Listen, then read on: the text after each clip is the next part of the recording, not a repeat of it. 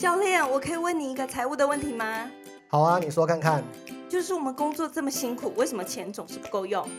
你说这个哦，其实呢就是这样那样，然后那样这样，你知道了吧？哎，你怎么现在才说？Hello，大家好，欢迎回到哎，你怎么现在才说？我是你的主持人马赛黑。这个节目又来到新的一集，拜托大家，麻烦大家五星评论，分享给亲友，给我们一些好评，好不好？然后呢，呃，在资讯栏里头有这个连接呢，你可以跟对我们投稿或者是发问啊，跟教练发问说，教练，我遇到一个什么样的状况啊？啊，我的背景是什么啊？我女朋友跟我怎么说？我妈又怎么说啊？好，我不会，我不会说你是妈宝，好不好？如果你说我妈怎么说，我们不会笑你的，哈。但是呢重点是能不能解决你的问题，能不能给你一些建议呢？这是我们想要做到的。所以呢，欢迎提出来你的现阶段的遇到的问题，然后呢，投稿呢，你你想要听的方向，比方说你觉得投资理财有哪一个面向，或者跟钱有哪有关的哪一个面向是你想要了解的、想要收听的、想要知道我们这边的看法的，好不好？提出来就是。那个资讯栏里头的链接，把它点下去，然后把它填一填，好不好？花你一些小小的时间，然后呢，帮助我们前进，然后可能也许能够帮助到你得到一些新的看法、想法，好不好？大家互助互惠。好了，那今天的题目是这样的：这个我想要开始投资理财，到底该自学还是该上课？那其实你只需要一个教练。好了，那这个题目里头包含了几个关键字，好不好？投资理财。这是我们节目在讲的，然后呢，自学还是上课？今天要来帮大家做一些这个简单的我的看法的分享哈。然后最后一个告诉你，为什么你需要一个教练呢？啊，其实你只需要一个教练可以解决以上问题吗？这样好了，那第一个呢，讲到这个自学还是上课呢？我不知道大家有没有这样的困扰哈，就是呃，大家是有有曾经有发生过这样的这个命运的人生的十字路口嘛？我要去自学还是上课？这样？好像有些东西你就是很理所当然的说好，我要去上课。比方说这个这个瑜伽课程，好不好？好像很少听到有自学瑜伽，好像都多半就是听到要瑜伽会去上课。那比较比较呃，我要说比较明确一点的，就比方说这个潜水课程啊，你就不会自学嘛？为什么？因为潜水课程包含了几个要件，第一个呢，你要有环境。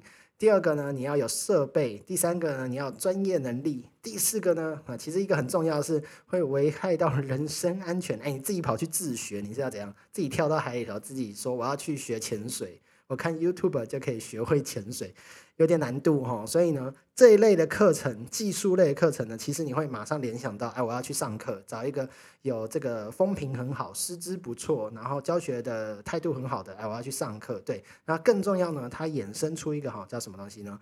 叫做证照体系。如果你有证照体系的，你就会想去上课哈。你会发现呢。我们的这个教育的制度啊，我们社会的逻辑是这样啊，因为得到这个证照，你要符合相关的规范，那符合相关的规范，你最好去直接去上课，有人帮你通真好啊，对，就是这样。好，那为什么讲投资理财会让大家有着困扰？就是我到底是要自学呢，还是要上课呢？啊，因为呢，投资理财没有所谓的证照。对吧？可以这样讲吧。你唯一的证照就是你的存款，好吧？你真的可以拿出来证明说，我会投资理财，就是我的存款也因为投资理财变多，这叫证照啊啊！你说坊间的所谓的证照，比方说呃基金经理人的证照，还是理财顾问的证照？哎，那个其实不算在投资理财的范围，那就是其中一个路线的这个相关的证照，在某个领域里头，他们做了一个规范啊。比方说保险的证照，比方说理。呃，基金的证照、理专的证照等等的，呃，叉叉叉银行的证照啊，金融法规证照等等的，好，那都是在某个领域里头啊，不算是投资理财本身。投资理财是一个很大的项目，好不好？很大的项目，它没有一个证照，所以才会衍生出这个自学还是上课。因为呢，它没有一个课可以上嘛，没有一堂课可以上完投资理财啊，所以呢，这个上课通常都是学一些观念、学一些技巧或学一些，它都是分分比较呃。部分部分去学的，好，所以呢，我我以证照来举例，就是他没有办法直接上完说，哦，你得到了一个投资理财的证照，好吧？好，所以呢，会衍生出来就是某些东西，比方说以股票为例，其中一只叫股票，哎，我到底要自学还是要上课呢？还是以房地产为例，我到底要自学还是要上课呢？那当然跟这个社会的演变来到目前的状态有关。什么叫做演变到目前的状态呢？就是呢。早期呢，其实没有那么多的资源呐，啊，现阶段的年轻人呐，非常非常的幸福。这个世代的呃年轻人踏入社会的新鲜人都非常非常幸福，拥有非常多的资源，那是早期的人无法想象的。以前我们要学房地产，那只有几个方式，呃，买书、看杂志，哎，甚至连网站、网络都没有啊。你要找找到一个包租公教练开设课程啊，是非常非常难度的啊。你说如果有人出来愿意教。大家就会抱着这个钞票说我要去报名上课哈啊，现阶段不一样，现阶段你想要了解一些房地产的的这个风向啊、趋势啊，可不可以投资啊？你有很多的管道，比方说你可以参与这个社群论坛，可以看一下前辈啊有在参与的人啊，大家怎么说，该进不该进啊？还有什么建议？如果新手你想要怎么开始啊，都有各种建议哦。啊，甚至是我家有一间房子，我可以拿出来当包租公种房地产。啊，你这样问题丢进去，都开始会有讨论，会有一些前辈告诉你该怎么做啊。你可以去调查一下什么，你可以去问一下什么，你可以怎么做啊？你可以自己刷油漆看看啊，等等的。好，那所以呢，所以就是，嗯，呃资源很多啊。我刚讲社群是一个，再来呢，这这年代很流行的这个自媒体，包含我们 podcast，哎，你可以有收听节目，啊，你可以在 YouTube 上面找到。这个相关的这个 YouTuber 做好的节目介绍，然后各种类型都有哦。比方说有这个我看过有这个房地产开箱的的影片，带你去看豪宅，看看什么啊？有这个教你怎么看房子的课程啊，也有分享。然后还有这个呃装潢怎么装潢的案例啊，我实际动手 DIY 给你看，我怎么装潢，把一个老旧的屋子变一个呃超级漂亮的有设计感的风这个风格的房子哈。啊，甚至呢还有什么？还有这个。这挨家挨挨户去敲门的，去敲豪宅的这个主人的门啊，跟他问他说：“啊，你当初怎么买到这豪宅？你是靠什么赚钱的？啊，怎么投资房地产的？呃，都有对，所以相关的资源很多很多啊，包含你要现在现在有很多的线上课程的平台，好，那也算是自学的方面啊。哎，这个上课这个部分呢，线上课程算是自学还是 算是上课？哈，这个我们要区分一下了哈啊，这个。这个有点难说，这到底是自学还是上课？那我我不确定大家怎么分啊？是你有付钱的算是自学，还是你有没有缴学费的？就是对，是大家是以缴学费来分呢，还是那我自己的个人是这样觉得啦。我觉得呃，你有没有出家门？对我而言，到底就是自学跟没有自学。啊，自学这件事情不太需要出家门，你自己学习。我就算是看影片，或者是买教材自己学习嘛。啊，买书啊，自己在家看，这叫学习。然后买看新闻，看这些社群，啊，自己在家就可以看，自己学习。这样对我而言就叫做自学。啊，有出门，比方说有去上课。啊，上课如果线上上课，线上上课其实就是买教材，跟买书一样，它也是写好的、著作的给你。这对我而言不太算。这个上课真的要上课，是你要出去有跟老师互动的，那你要跟老师有讨论的。你在现场上上课啊，你有出门上课，为了这个去花时间坐在那里，然后呢听课，然后更重要是跟问老师问题发问，把你自己心中的疑问、想要学的东西讲出来，然后呢呃认识旁边的同学，大家一起互相的成为同一梯的伙伴，这样子啊，这样这样而言，对我而言才叫做上课，好不好？好，简单说呢，就是呢。有没有出门？有没有花钱？有没有互动？这样就是上课的差别。好，那所以呢，刚刚讲到这个学习呢，自学呢，那我们来先来讲一下自学哈。自学这个东西其实非常重要。其实呢，你终究要有自学的能力哈。然后其实呢，这个呃，我讲啦，就是呢，其实台湾的。教育制度都会把大家慢慢的这个以早期的风气，就慢慢把大家都引导到你要念高中、念大学，好吗？大学是一个很重要的项目，因为听到老一辈的啊、长辈啊、父母辈啊，都会告诉你要念大学。社会风气也是，哎，你什么大学毕业的啊？什么念大学好优秀啊？这样，啊，大学生怎样怎样怎样的？对，好，大学很优秀，那大学到底在干嘛呢？大学呢，在台湾呢，我觉得在台湾有点歪掉。我自己个人啊，个人的想法是这样：大学在台湾歪掉了，只是变成一个进阶的高中。部门 只是多了高中的地级，本来高一、高二、高三有变成高四、高五、高六、高七，好，要跟高中一样，你就是去上课程嘛，选修你要的科目啦，然后呢考试嘛，然后毕业拿到文凭嘛，好，那为什么说这不是我想象中的大学？跟大学当初设计的原理背道而驰呢？就是呢，大学不应该是填鸭式的教育哈，大学不应该让你就是接受灌输教育这件事，而是应该开发出你学习的能力。根据那个科系、那个项目，你有兴趣的部分呢，拥有自主学习能力，你可以开始明辨是非，判断什么东西，判断呃什么东西是可以学的，判断什么东西是非对错，哦，针对那个项目去学习，哦啊，所以呢，国外的教育呢，其实呢就比较偏向这样，然后你会看到国外教育其实呢，从高中开始就发展小朋友的高中人的这个呃自主意识很强，然后呢，他对人生的目标很明确，他高中就开始培养他的性向。我真的是对天文很很有兴趣，我就自己会去学物理，我甚至去大学旁听物理学，旁听什么呃这个。地什么粒粒子学等等的，呃，物理我不是很懂，天文学啊，什么地球科学等等的，他去旁听这类的东西，为了我对这项东西有兴趣，所以从高中开始，他们就懂得自己去学习，自己去涉猎他应该要有的知识。哦，我我需要数学能力，我就要去选修数学课，或找数学的教授讨论，或者是去去插班，或者去偏那个旁听大学的数学课程，然后甚至是国外的大学都有开一些这个免费的线上课程，不给大家授课，呃，这学习这样子。好，这样才是。呢，拥有自学能力，根据你想要达到的的知识层级，你自己去夺得这样的夺得哦，哈，获得这样的知识技能。对，好，所以呢，呃，跟大家分享一件事情，就是我大学就是那么叛逆，就是我早就领略到这个了。所以呢，我大学曾经在课堂上跟老师起了一些冲突，是这样。老师呢教育大家要好好念大学，好好的念书啊，攻读，甚至老师一直鼓励大家攻读研究所。他说读博士是他人生最好、最优秀的选择。他现在想来，能够读书都好开心。这样，我就跟老师讲说：“哎，老师，可是我觉得大学四年我好浪费时间呢。这四年我要是呢，呃，因为我学这个大众传播，我的目标就是进入电视圈。这四年我如果直接可以进去电视台，这个当实习的实习生啊，摄影的助理，还是灯光助理，还是脚本，还是这个企划单位，我可以学到的东西更多。哎，可以让帮助我更多思考，衔接业界到底在做什么。”但是呢，我读这个大学都在读一些理论，我就是社会学啊、传播学啊、心理学啊等等的哈，是什么样呢？就是我其实去图书馆看完我就可以看完的东西。我在这上课，其实就是老师念给我听，解释给我听。可是呢，其实呢，我在书本上都可以得到。我就这样跟老师公然的呛下，想当然尔，我就是被老师盯上。老师发了一场脾气，说我这个人就是这个不好好学习，不不不懂不尊重学习这件事情。但对我而言呢？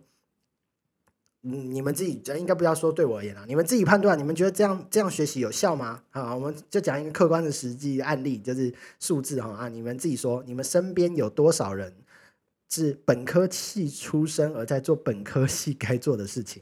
哦，像我们读大众传播出来，应该要做电视相关媒体，电视啊、广播啊、行销等等相关媒体的哦，真正有在做的人可能不超过一半，甚至可能连六成都不到。好啊，不要说六成，可能连四成都不到，应该这样说，应该有六成到八成，六到六到八成的人都没在做原来该做的事。有同学去拉保险，那怎么不是念保险学系呢？对，有没有很奇怪。好，所以呢，就是很多的人其实没有在做本科系。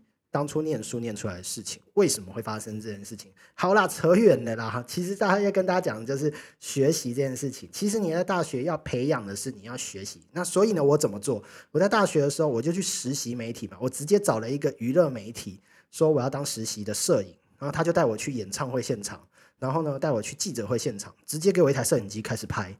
哇，那是我真的在大学，我觉得我在传播领域突飞猛进的时候，我知道什么样的敬畏，我知道记者的应对进退，我知道采访的礼貌，知道采访应该要注意的事项。我在这些实作当中，由前辈来带领我，我才觉得哇，这个学习我有学到诶，我自己去争取这样的机会，然后呢，开始做学习，然后问我想要问的，哎，我可以怎么拍摄？那我如果这个要拍摄，我摄影机可以架到舞台前面吗？我可以拉，我麦克风可以拉到你吗？我觉得这才是自学。你真的针对这个东西有兴趣，你真的去下场打球，你才可以有好的体验，有真正学到东西，而不是教室课程。好，学习如果你要自学的话，鼓励你下场打球，真的要去做。比方说，我们常常，因为我们常常在教房地产的教育的学习，最常讲就是你上完这些房地产课，听完这些理论之后，你一定要利用假日或下班时间去看房子。一定要去看了，你才知道你适不适合投资房地产。你先不要讲说你会不会投资房地产，你学完之后呢，到底会不会房地产这件事情？因为很多人其实看完房子他就放弃了，然后发现哇，原来要当一名投资客，要当一个专业的房地产投资人，要懂得这么多事情，要做这么多功课，要爬这么多的楼梯。诶，注意哦，爬这么多楼梯，你知道这些投资人是。刮风下雨大热天，尤其去看中古屋，没有在冷气、没有在电梯的，啊，爬那种五楼、六楼顶家，然后去那个就是里头蟑螂、蚂蚁、蜘蛛，然后阴暗潮湿，然后各种不舒服的状态，嘿，在那种状况下，你还要学习房地产这件事情，其实很容易判断出来，就是你到底对这有没有兴趣。有些人去看个十间二十间受不了了，我光是要约房仲，跟房仲沟通就好烦哦，觉得房仲好像看不起我，我觉得我买不了房子。然后呢，房仲讲的跟我讲的，他鸡同鸭讲，他一直好像不许我买这，可是我就不要这个，我也讲不清楚我要什么。哇，那房地产光是在看房子就衍生出这些好多好多的事情啊！我要看什么房子？他看了到底要看什么？我进去之后就看一个格局嘛，看一个窗户在哪，门在哪，我看不懂到底这间好不好，买不买，到底贵在哪里，可不可以，地段怎么样，都看不懂。好，那自学就是会有这些状况哈，啊，衍生出来呢，鼓励大家下场打球才会有体验，就是你下去做了，你才会有体验，这才是自学的最高境界。哎，你如果自己一直在学一些知识性的，你都没有用出来，那不算学习嘛。好，那自学之后会来到一个瓶颈，就是你无法判断一个所以然啊。就像我刚刚说，以看房子为例，你进去看啦，书上都写说要看有没有。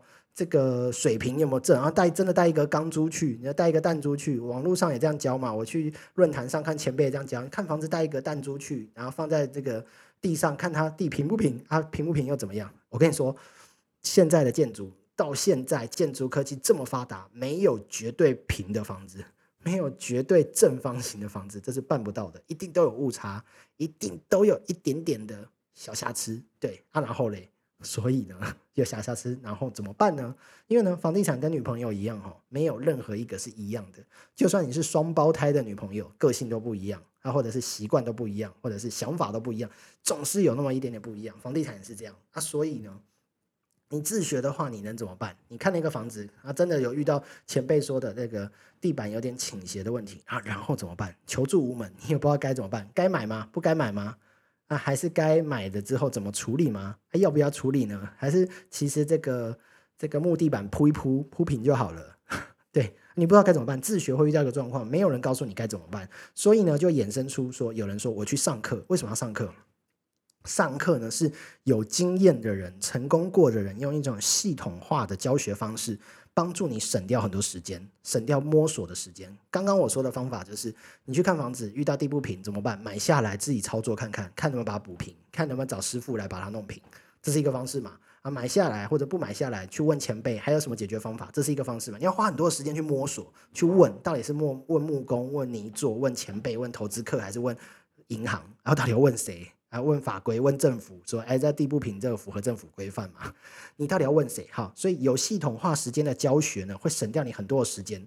他在教学过程中，直接告诉你很多归类好的啊，什么样的东西可以，什么样的东西不行，什么样的房子你就跳过吧。如果它倾斜角度大于这么多啊，你要花费的成本这么高，那你就跳过。他告诉你一些既定的答案啊，当然未必是好事，但是呢，至少你得到一个系统化的学习，然后呢，他就会让你呢。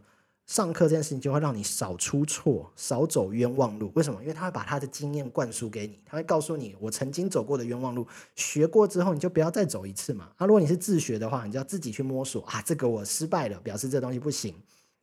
好，所以上课的好处就会让你省了一些时间，省了一些时间，然后呢，减少一些出错的机会，因为你都在课程当中知道了，比较明确了。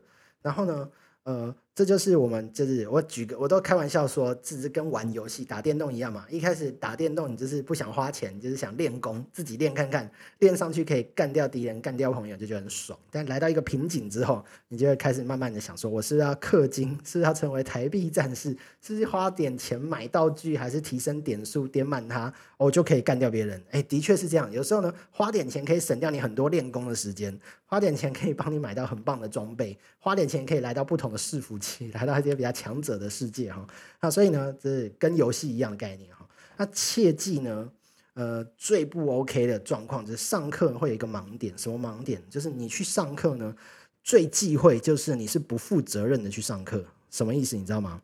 你有时候你去上课，你只是为了自己之后输的时候找一个理由。比方说，你去学习这个股票。因为房地产的每间房子不一样，刚刚说像女朋友一样，没有一间房子是一样，就没有一个女朋友会长一模一样。好，所以呢，房地产我们的教学举例是这样。好，我用股票来举例比较明确一点哦，不负责任为输做准备，就是你去学一个股票老师，然后他告诉你怎么做怎么做，你就回来照着做，然后呢你就赔钱了，然后呢你不会觉得是自己的问题，你就会推给那个老师，你说啊，就是这个老师的教教的东西有问题。我去上课了，我去学了，这老师让我赔钱，对，一定是老师有问题，不然就老师教的方法有问题。好，所以呢，我就我而言，你是不负责任的上课啊，你是为了找一个输的理由，之后自己输了之后有一个理由啊，归归归咎于老师，归咎于那个课程。好，最忌讳是这样，所以如果你要去上课的话，也 OK，但是你去上课之前，你要有一个健全的心态，你是去学习一个别人的经验，那不代表那经验是百分之百对的，也不代表他的经验一定是正确的，或者是他的经验一定有用有效的哈。因为常常我们在讲什么样的人会出来开课，就是有成功经验的人出来开课，但有可成功经验的人未必代表他下一次还会成功。就好比说，常常有老呃有有这个前辈在笑说，你就算找郭台铭出来，或者找这个台积电的这个创办人出来教你怎么创办一个台积电啊，你现在再创办一次，你会成功吗？啊，不要这样讲，你叫光是叫台积电台积电的创办人，这个年代再出来创一个台积电，真的能成成功吗？就不一定哦，因为市场的这个布局已经不一样了，市场的技术不一样了，当初的环境资源、当初的环这个背景都不一样了。好，那这样还能再创业成功吗？哎，没有人说的准，真的没有人说的准哈。所以呢，有经验的人来传授的只是他曾经的经验，他曾经可以的方法，不代表这方法现在还可行。所以你要听里头的原理跟概念，你去上课要上它原理跟概念，出发点是什么？然后呢，你要消化之后变成自己的东西，你不能照着做。多半、大部分、百分之八十九十都无法照着做，因为照着做一定做不起来，因为你没有那个样的身份背景，你没有那样的时机点，所以你很难做到。好，就比方说之前股票好了，啊，就有人上完之后啊，老师，我现在股票就已经那么高，我已经买不到那个时候的低点啊。那老师跟你说，那不然你就等低点。哎，你有可能这辈子都等不到老师那个时候的低点，那你就再也不投资股票吗？啊，房子也是，你有可能再也回不去台北市大安区一平几十万、十几万的年代，啊，你就再也不投资房地产吗？啊，一定不是这样。但你又不能复制老师的经验，对，有很多人来找我们投资房地产，就说某某老师教的都很棒，教的方法也很好，他甚至把获利公式都给我了。多少钱的时候买，多少钱装潢，然后多少出租，都告诉我了。但是我就是买不到那个价位啊，怎么办？没有怎么办？因为你只是学到了公式，你没有学到公式后面的原理，好吗？你只是拿到了一个葵花宝典啊，你没有练其中的。你拿到了一个什么葵花宝典？好像练心法，对不对？我有点忘了。但你只是拿到了一个武器，很好，但你没有练过心法，那是不行的，好吗？所以呢，不管你是自学还是上课呢，其实呢，你都有一些盲点在。那今天要跟大家分享一个很重要，就是其实你只需要一个教练。为什么要用这句话来总结这一切呢？好啦，那这句话我必须要先承认，有点把大家这个标题杀人吸进来了。一个教练其实无法解决所有的问题，但有一个教练的存在会帮助你度过这一切，应该这样讲啊。其实呢，有一个教练在，不管你是自学还是上课，都会有很好的发展。那你也不用困在自学还是上课。比方说，什么是教练？我们先来讲一下教练跟老师的不同好了。老师刚刚讲，就是把他的经验复制给你，把他成功的经验教给你，那可能只是他成功的经验。好，那未必代表你身上可以成功。那教练呢？教练是带你走向未来的。老师也讲过去的，过去成功是这样。教练是看未来的，我未来要怎么带你去到成功啊？带指引的教练要未来怎么让他再去拿到金牌邱臣的教练要未来怎么让他得到冠军？好，所以教练在旁边辅佐你。记得是辅佐的角色哦，老师是主导你的角色，你要照着我的话听，照着我话说，你要听话，当一个乖学生，然后你才会得到高分，你才能够毕业。啊，教练不是，教练是我辅佐你，你真的要去那边，我想办法帮助你增加体力、增加技能、增加心理素质、增加技术层面。所以教练呢负责两个项目，一个就是技术层面，那经验比你多，所以呢他可以协助你去开发你的技术层面，提高你的技术。然后呢，增加你的技术。另外一个是心理的层面的辅导，他因为看得懂你，他了解你，他看得出你的盲点，所以他可以在旁边提醒你。然后呢，该骂你的时候骂你，该激励你的时候激励你，该安慰你的时候安慰你，该帮你站出来，这个跟对方吵架的时候有一个人当你的靠山。对，这是心理层面的，你会无后顾之忧的往前冲。所以教练跟老师是不一样的。那常常呢，我们在当在讲教练这个议题的时候，就会被问到说：那我到底要找怎么样的教练呢？就是坊间到底要找怎么样的教练呢？那这件事情我要问你啊，就是其实要回过头来问你，你想找一个什么样的教练？比方说呢，我常常会举一个例子，以游泳来讲好了，你要找一个奥运级奥运得到金牌的人来当你的教练，还是你要当一个你要找一个这个奥运金牌选手的教练来教你？好，坊间有很多都是得了金牌去当教练，他自己的战绩恭贺显赫这样子啊，功绩显赫，就是呢有很多的这个金牌，他来当你的教练。但是呢，这件事情要留意，他到底是老师还是教练？他是把他过往的经验复制给你。好啊，真正的一个好的教练，他自己未必有这么厉害哦。哦，比方说 Michael Jordan 的教练未必会灌篮哦。Michael Jordan，哎，大家还记得 Michael Jordan 吗？还是这年代的年轻人不认识这个人？好，不然戴之颖的教练，戴之颖大家应该比较熟了哈。戴之颖的教练未必羽球打得比他好啊，但是他的强项是什么？是在旁边协助他。所以呢，其实你真的该找的是一个专业的教练，而不是不一定是很厉害的教练。很厉害的不一定会教，但是呢，真的懂教练的人，懂教练这套逻辑的人呢，会在旁边协助你。所以呢，他在你自学的时候，为什么啊？我们回过来讲，为什么教练可以来帮助你？不管你是自学还是上课，真的突破你的能力值，真的突破你的天际，哈哈。就是呢，你如果自学的时候遇到无法判断，或者不知道怎么学习，或者学习撞墙期的时候，有一个人在心理的数值上协助你，不要被自己击败。然后呢，在技术上告诉你怎么去开发，你该学的是什么，你应该去了解的是什么。嗯，你应该学，呃，你应该可以去点满的能力值是哪些？然后你再去学，你再去找一堂课，或者你再去上网学习都可以。你是跟教练讨论过，演你一套一套方案，一个解决方法哦。那接下来两个月，我应该要先去接触什么东西，我就可以过这一关。好，所以呢，呃，一个好的教练其实呢，知道怎么引导你，知道怎么让你在自学的这个混沌状态之下找到一条生路。然后，一个好的教练可以在你上完课之后呢，告诉你这堂课你该注意、该使用的是什么，你可以去怎么操作。然后呢，帮你判断你到底是学到人家的经验，还是学到人家的方法。学方法未必好，但学经验可以，你可以汲取人家的经验。所以有一个教练在旁边，可以协助你、引导你走到正确或者是相对有效朝向你目标的方式哦。好，比方说，我举一个自己的例子哦，想当初呢，我那时候还在电视圈。上班工作的时候，我每天的上班的这个时间很长，可能是中午十二点进公司，也就到隔天的早上七点天亮才会出来哦。啊，那时候薪水领不到两万出头，对，两万多一点点。然后呢，我就觉得哇，每天花那么多时间，然后只领两万多块。我们在做电视的，做电视幕后制作，都有一个谣言传闻，就是呢，不如去卖鸡排。那自己去开一个鸡排摊，可以月入三十万。那个时候谣言是这样，传闻是这样啊。实际上我后来去考证了，我一个同学真的去卖鸡排，哎，真的是这样哎。但是呢，他有一些不可承受的风险，就是呢，你这辈子可能会改吃素，你再也不想吃鸡肉。你每天光是早上四五点要去处理那些鸡肉，你就会觉得很痛苦。好，所以呢，我那时候也是跟我的教练讲说，哎，我那时候就。上班很累，每天都上十二小时，然后呢超过，然后呢这个薪水又那么少，又没有自己的时间，就说哎，还是我来夜市摆摊卖个食物，卖个甜点，还是卖个什么好了。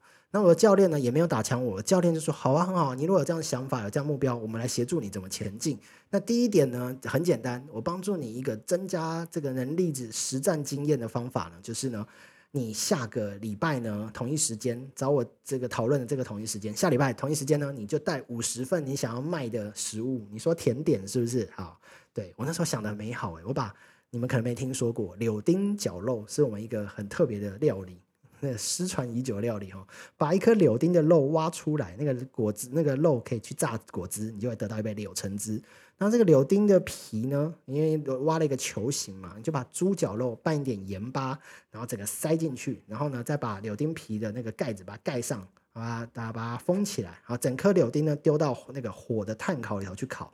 哇，那这样柳丁的那个香气、那个甜味会慢慢的渗透进那个猪肉，然后呢，这个猪肉呢会有一点点它原本猪肉的香味，再搭配一点甜味，就不会有猪肉的那个腥味。然后呢，会是一个呃很清爽的料理，然后再配配上那个炭火的香度，就会觉得哇很棒。然后你再搭配一个白饭，所以它就会是一个套餐哦，很棒哦，觉得有白饭啊、柳丁的绞肉啊，然后呢这个一杯柳橙汁啊，这样小这吃起来很清爽的一个东西哦。好，那想象很美好。那老那个我教练就跟我说：“好啊，你真的想这么做，你真的觉得去夜市摆摊可以赚的比你现在的的收入还多，那很好啊，那你去试看看。那下礼拜同一时间，就这时候你就拿五十份你说的柳丁角落的餐点，然后来这个我们的办公室，然后给我的同事吃，给教练的同事吃。好，我就听听，想说哦不妙，我光是想到我要去生五十个就觉得好痛苦了。”同一件事情，如果做一次两次，然后被朋友称赞，偶尔中秋节烤给朋友吃，朋友觉得哇，这好特别哦，你可以拿出来卖耶，你好厉害哦，得到称赞。但你想到你要做五十个重复的事情，然后呢还不一定有收入的时候，你就会觉得靠，好辛苦哦。那你再去想想，接下来你要去做这件事，你每个礼拜都要去摆摊，你每天都要起来挖柳丁，啊，每天都要那边弄猪肉腌猪肉，啊，每天都要那边火炭烤。我想一想就觉得好像有点痛苦了。好，这就是教练怎么引导我的一个故事哦。教练其实没有没有这个击败我，或者是没有这个打枪我。教练其实用了另外一个方式让我去看到，如果往这条路走会发生什么样的事情。那其实，在房地产，我们常常使用这样方式去教学学生，或引导学生。好，所以呢，为什么我们会说呢？不管是自学还是上课，其实你需要的是一个教练，真的有一个教练在旁边陪伴你，你才不会上完课之后不知道怎么用在生活当中。常常就是出了教室之后你就还给老师，出了教室你就无法应用在生活中。那其实你需要的是一个教练，真的陪伴你的是教练。那你不管你是自学也是一样哦，你真的学完那些论坛上看到这些技术，你在书上看到这些技术，如果没有一个人真的陪你讨论，尤其是。帮你克制化，就是以你的背景去讨论啊，以你的背景，你有什么样的资源可以运用啊？你有什么样的资金可以运用啊？你还有什么样的条件？你还有什么样的优势？你可以发挥出来。没有人陪你去做这些讨论，就会很难让你很难让你真的往这个目标前进。好了，今天拉里拉杂的讲了很多，好像比我预期讲的还要长啊。希望大家还是有收到我们想要跟大家沟通的。好，最后呢，还是呼吁大家这个五星好评、留言分享，然后给亲友，然后呢，在我们资讯栏呢有连接，欢迎你投稿，告诉我们你想要的题目、想听的，啊或者是你自己遇到了什么样的财务状况，你想跟我们做讨论。反正在线上、在空中，我们也不认识你是谁，你就用一个绰号给我们，然后告诉我你相关的背景，尽量仔细的交代，我们尽量给你一些建议。好啦，那今天谢谢大家的收听，拜拜。